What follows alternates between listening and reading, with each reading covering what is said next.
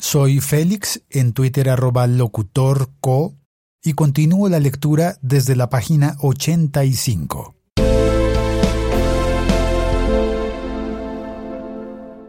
...3.4.11... Medidas de prevención y lucha contra la corrupción. Con el propósito de desarrollar el punto 3.4 del Acuerdo General, en lo correspondiente a la intensificación de medidas para luchar contra las conductas que, por acción u omisión, provoquen fenómenos de corrupción, el Gobierno Nacional promoverá la acción del Estado para fomentar una cultura de transparencia en los territorios, como un elemento que garantice hacia el futuro el cumplimiento efectivo de los acuerdos, las garantías de seguridad en los territorios y la participación democrática. 3.4.11.1 Instrumentos de verificación y control institucional. Con base en el marco legal vigente de lucha contra la corrupción, el Gobierno Nacional pondrá en marcha las siguientes medidas para certificar la transparencia y efectividad en la acción para desmantelar las organizaciones y conductas objeto de este acuerdo. El Gobierno Nacional promoverá, entre otras, las siguientes medidas. Verificación de la idoneidad de los servidores o servidoras públicos de manera que se asegure que poseen las competencias para el cabal ejercicio de la función pública. Certificación de la integridad y desempeño de los servidores o servidoras públicos, de manera que por la vía de la evaluación y verificación de sus hojas de vida, antecedentes penales y disciplinarios, se garantice la transparencia y compromiso con la aplicación de la ley garantías para mantener la vigilancia y seguimiento al patrimonio económico de los servidores o servidoras públicos y control sobre sus ingresos, de tal manera que esté acorde con sus salarios y actividades legales.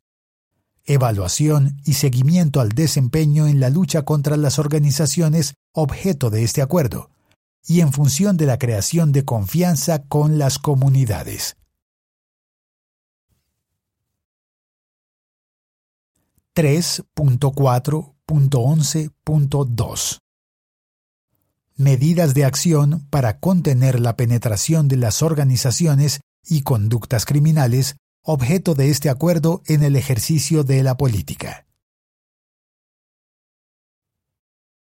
Un enfoque multidimensional aplicado a la lucha contra las organizaciones y conductas objeto de este acuerdo que permita avanzar en la creación y sostenimiento de garantías de seguridad.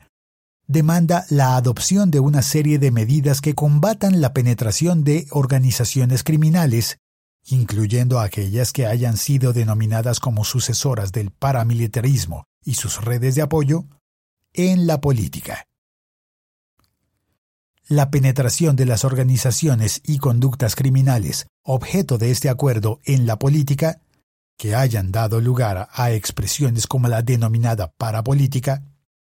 en un sistema democrático incide en la transformación del tejido político, por cuanto afecta a los liderazgos democráticos locales, socava los procesos de participación, amplía el riesgo de penetración de las instituciones por las mafias, afecta la contratación pública, constriñe la deliberación democrática y conlleva a la desviación de recursos para financiar la violencia. Se hace necesario desarrollar medidas que conciernen no solo a las personas involucradas en estas conductas, quienes deben ser objeto de sanciones penales, disciplinarias y pecuniarias, sino a los partidos y colectividades cuyos líderes o lideresas, electos o electas, incurran en tal práctica. Por lo tanto, de lo acordado en el punto 2.3.4, Acuerdo, participación política, apertura democrática para construir la paz, el Gobierno Nacional garantizará que la misión electoral especial que se cree incluya para su discusión las consideraciones que para combatir este fenómeno sean propuestas por el nuevo movimiento político que surja del tránsito de las FARC-EP a la actividad política legal. El Gobierno Nacional impulsará las reformas legislativas necesarias para que existan sanciones a los partidos o movimientos políticos cuyas personas candidatas o elegidas a corporaciones públicas o cargos de elección uninominal hayan resultado condenadas por la vinculación con organizaciones criminales, incluyendo aquellas que hayan sido denominadas como sucesoras del paramilitarismo y sus redes de apoyo, por hechos ocurridos durante su mandato. Estas sanciones podrán ser impuestas incluso cuando los condenados o condenadas lo hayan sido con posterioridad al ejercicio del cargo al cual se avaló o al cual fue elegido o elegida. Igualmente, por los mismos supuestos anteriores, el Gobierno Nacional impulsará las reformas legislativas necesarias para que puedan imponerse sanciones a las personas que otorgaron el aval a los candidatos o candidatas elegidos o elegidas, sancionados penalmente. Los ajustes normativos implicarán un control disciplinario y fiscal de la contratación y la administración de los recursos públicos en las administraciones departamentales y municipales, especialmente en las zonas donde existan organizaciones criminales objeto de este acuerdo.